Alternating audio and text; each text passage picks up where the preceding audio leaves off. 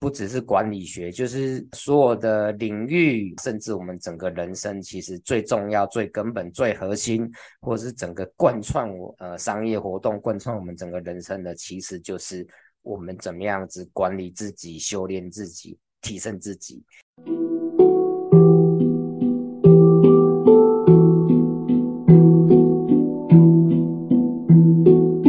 蓝海就在你，转动思考的角度，开启蓝海新商机。各位听众朋友，大家好，我是 Ken，欢迎收听蓝海就在你身边。呃，自从去年开始这个主持制作 Podcast 之后。那我就也会利用这个自己上下班开车的时间，尽量多去听各个领域不同的 podcast。那一方面呢，就是想要就是学习大家呃怎么样子去主持跟讲话，那会让就是听众呃比较舒服，然后比较流畅。那当然就是会找一些自己比较有兴趣的领域，像是运动啊。历史啊，文学啊，对这些啊，或者是心理学，那当然我一定会去听一些商业跟管理学的 podcast。对，那我想管理学的 podcast 里面就是有一个应该很多人都有听过的，就是请听哈佛管理学。这个请听就是请是 please，对，这个请。那我觉得这个名字就取得很好，因为。我们会联联想到那个请听，就是 listening 的这个倾听，对，有一点呃，会有点双关语的感觉。我觉得这个取得 非常好。那主持人是我们这个呃哈佛商业评论全球繁体中文版的执行长，这个杨玛丽主持。我对我觉得我本身。很喜欢这个节目，因为我听 Podcast，我想很少一个节目我会听超过五集的，对，大部分节目就是听个一两集这样子。那呃，请听哈佛管理学，我就听了很多集，那可能就是每几个礼拜我会稍微滑一下，对，有没有呃特别让我感到有兴趣的题目？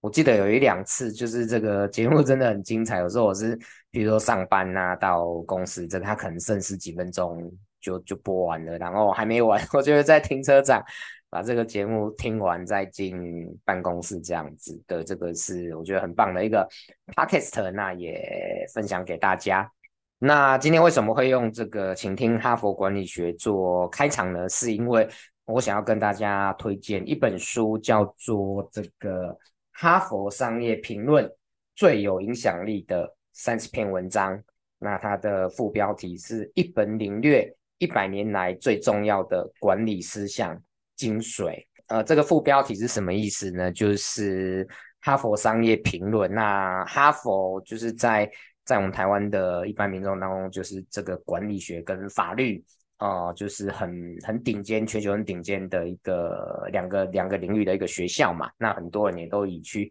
哈佛留学这个为为目标。对，那。呃，哈佛商学院他们在一百零一年前，对，就是这个呃一九二二年的时候，那他们也成立了一个出版社，对，那他们出版的这个这个呃杂志就叫做《哈佛商业评论》，所以这个过去一百零一年来，哈、哦，就是去年二零二二年是他们的一百周年，那他们出了这一本。呃，有一点纪念性质，但是也集结了过去一百年来精华的呃呃呃文章的书籍。这一百零一年来，就是很多很多非常优秀的管理学者，那在上面发表了很多很重要的这个学术文章，对，跟管理学有关的，所以他去集结，就是过去一百年来，真的是。超过十万篇的这个，不管是论文或文章里面，那从里面挑出三十篇来，呃，分享给全世界这样子。所以，如果简单来说，就是呃，这一本书应该是管理学界这一百 年来精华中的精华，都已经浓缩到不能再浓缩的精华了，这样子。那我为什么会推荐给这本书给大家呢？可能也。蛮好猜的，对，就是它里面 一定是有提到蓝海策略嘛。对，就是它里面在第五篇的时候，就是讲了蓝海策略，就是这个呃金伟昌跟莫伯尼教授他们发表在哈佛商业呃评论里面的一篇一篇论文这样子。对，那呃这这三十篇文章呢，我就是用我的方法，就是粗略大概把它分成五大领域，包括了领导、管理、策略、策略。趋势跟社会这五大领域，或者说五大议题。那这本书有六百页，对，就是蛮厚重的。那我还是觉得，就是呃，对管理学有兴趣的人，或是对自我管理有兴趣的，我都蛮鼓励大家去买这本书来阅读了。对，真的是精华中的精华。那我会跟大家分享这本书。我想，一方面是他就有讲到蓝海策略嘛，但是我觉得。呃，有两点，另外我觉得非常重要的事情，那我想要分享给大家。对，就是我在看这本书的过程当中，当然这本书有很多人都很棒，每一篇都很棒。对，那我想就是呃，每一集的节目我们就是很单纯的针对一两个重点，这个跟大家做分享。所以在这一集里面呢，我想就是从我的角度，那也从蓝海策略的角度来跟大家分享。这本书，那首先呢，就是我想跟大家分享，就是这本书的第一章。呃，大家想到这个哈佛商业评论，或者想到管理学、策略、领导等等等等，我们想到的通常会是说，一件事情该怎么做，我怎么去领导别人，我怎么去管理别人，我怎么去改变世界，我怎么去开创新的商业模式。我们会想到这些很对外的事情，但是呢，这本书的第一章叫做什么呢？这本书的第一章叫做杜拉克教你自我管理。当然，这个是中文的翻译嘛，它英文的原文是 Managing Ourselves。对，我觉得这本书的第一篇就给我一个非常非常非常大的冲击，就是我们常常想说，今天管理、领导或者是商业。我们是要如何的改变别人、改变组织、改变世界？但是，呃，我想不只是管理学，就是所有的领域，甚至我们整个人生，其实最重要、最根本、最核心，或者是整个贯穿我呃商业活动、贯穿我们整个人生的，其实就是我们怎么样子管理自己、修炼自己、提升自己。所以，我觉得这本书的第一篇就是一个非常好的一个。题目真的就是我们在说做所有的事、做所有事情之前、做所有学习之前，那我们最先要做的事情就是好好的学习怎么管理自己。而且这一篇第一篇文章的作者呢，就是这个彼得·杜拉克。那就是也许有些人就是没有接触过管理学，那有些人接触过管理学。然后我相信，就是有接触过管理学的人，大概都会听到过彼得·杜拉克这一个大师。对，他基本上被认为是现代管理学的奠基者。对，那他就是一个管理顾问、一个教育家、一个作家。那他提出了很多这个管理的理论，就是被认为是现代企业管理的哲学和这个实务的。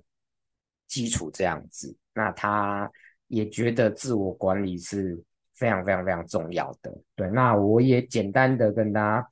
分享一下，就是这一篇论文，就是《Managing Ourselves》，那白彼得·杜拉克里面的一些架构跟重点。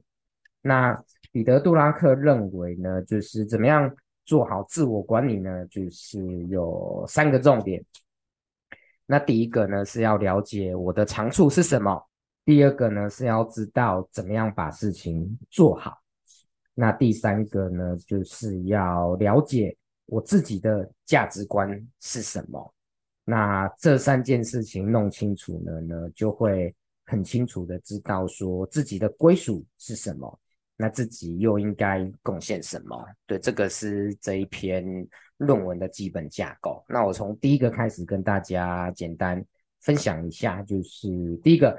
我的长处是什么？那就是每个人呢，其实如果能够在自己擅长的领域去发挥的话，那就能够事半功倍嘛。那如果在自己不擅长的领域去努力的话，就会比较容易徒劳无功啊。就是我们天生没有翅膀，要去跟人家比赛，谁飞得远，那当然就很难有所成就。对，或者是叫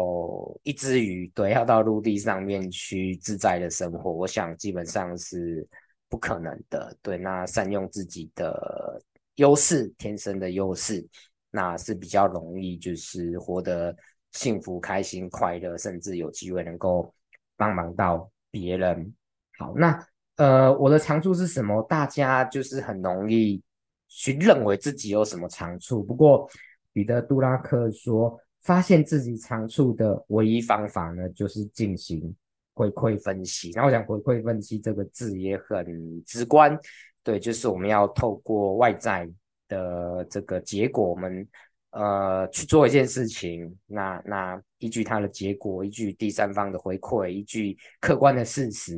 然后去了解到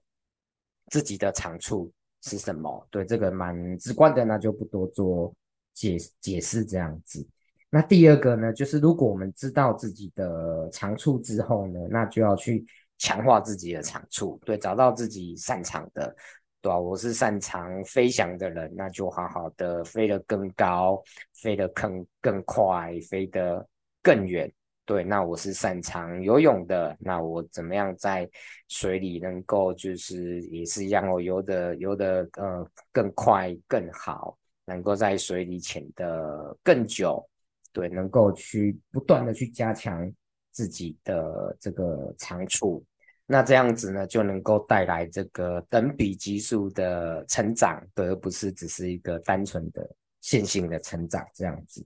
那第三个很重要的呢，就是要能够，呃，我们前面讲就是知道自己的长处，也就强化自己的长处嘛。那第三个就要知道我们自己在哪方面会去犯的知识的傲慢。这个毛病，对，我们想，我们很多时候在我们擅长或熟悉的领域，那我们就会有一种骄傲啦，吼，那这个其实都是不好的。对，那他要举个例子说，哇，很多人他可能这个呃脑袋很好，就是很会写很好的、很优秀的工程师，很会写软体等等等等。对，那。他可能会觉得这样啊，那这样沟通不重要，就是这个呃，不是不理别人，对，觉得自己的想法才是最有逻辑的，才是正确的。但事实上就是这样，可能常常得罪人，或者是你怎么知道你做出来的东西，这个市场会喜欢，这个客户会喜欢，对，所以我们就是要避免去犯的这个知识的傲慢，那才能够。更好的发挥我们的所长，或者是说把我们的所长、把我们的擅长的东西转变成这个呃能够帮助自己达成目标的，不管这个目标是金钱上的报酬、这个理想的实现，或者是两个的综合等等等等。对，所以第一个是要知道说我们自己的长处是什么。那第二个呢，就是要要知道怎么把事情做好。那我们就是，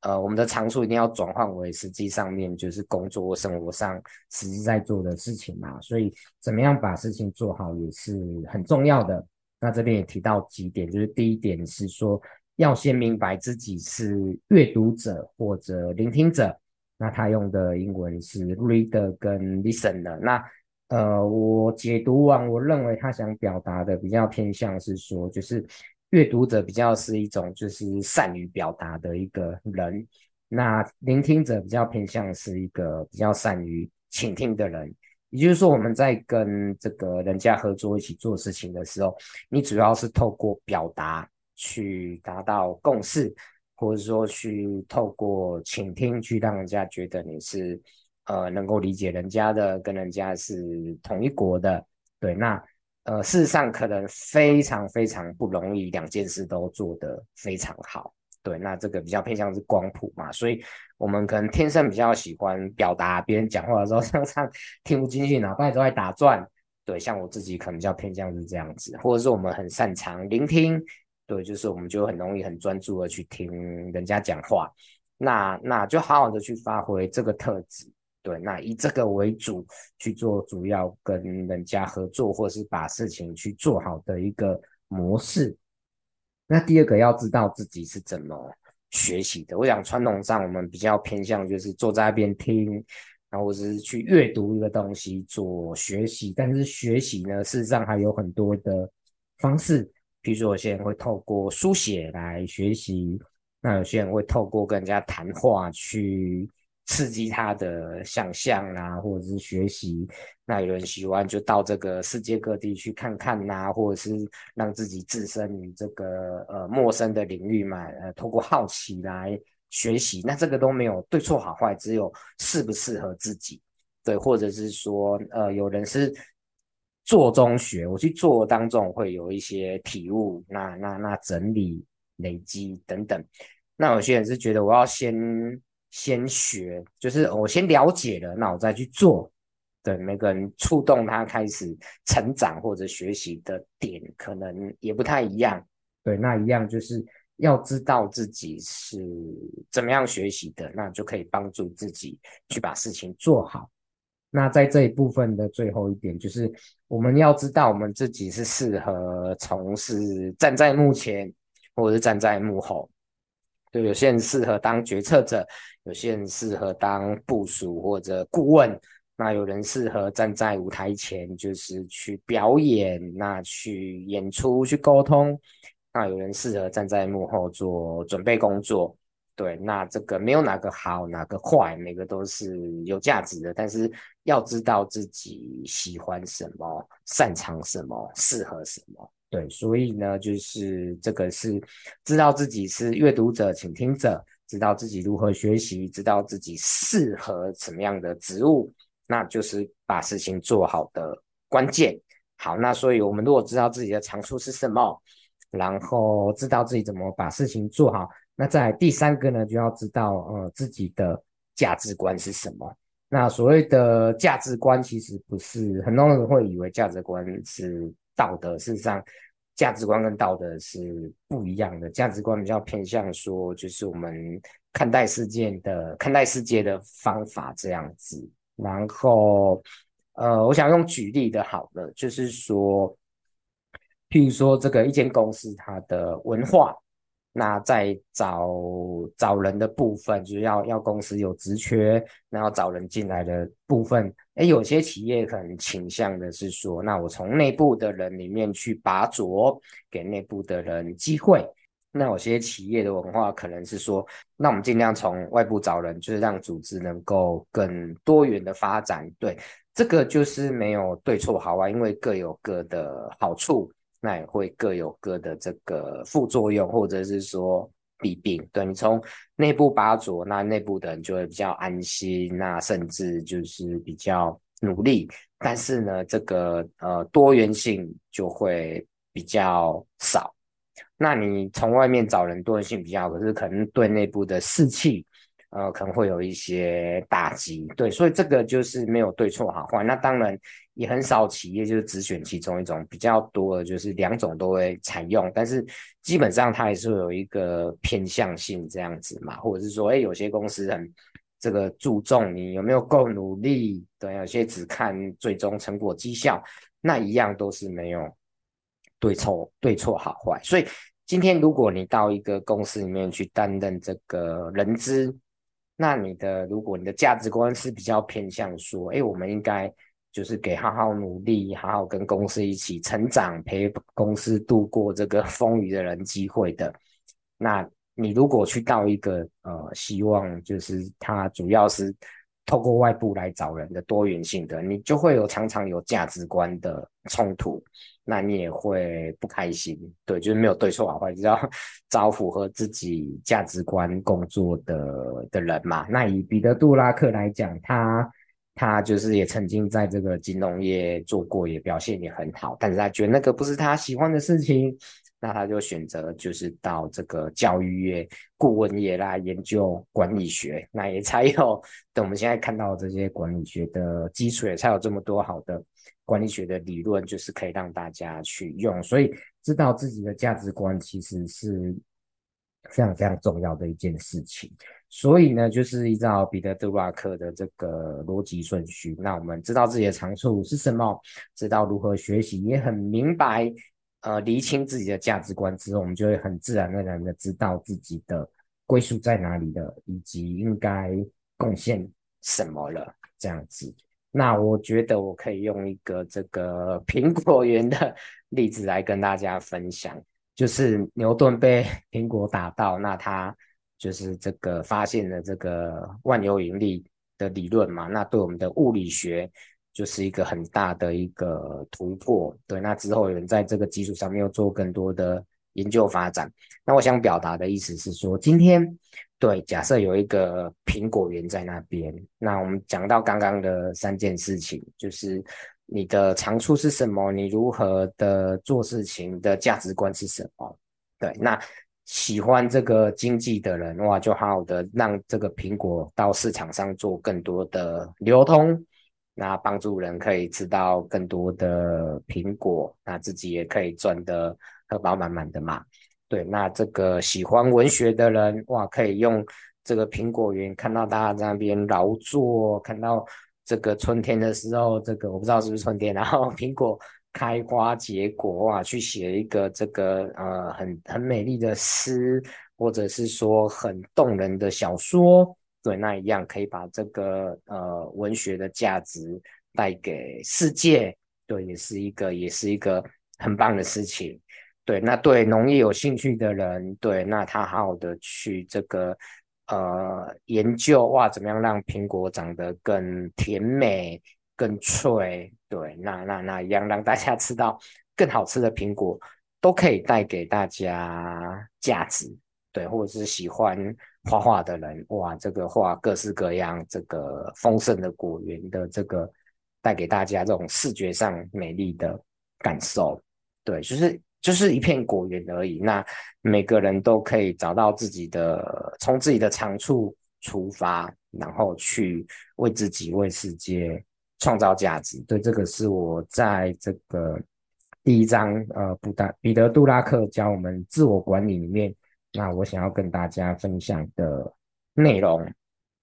那第二个呢，这一本书我想跟大家分享的就 还是会跟南海策略有关。那呃，这一本书呢，就是通篇三十篇文章里面，那总共呢是有五篇是谈到了策略，那分别是第四章就是 Michael Porter 的竞争力如何形塑策略，那再来就是第五章就是蓝海策略了，然后第六章就是谈这个大家也很熟悉的破坏式创新。然后再来就是第二十六章的行销短视症，跟最后一章第三十章的策略意图。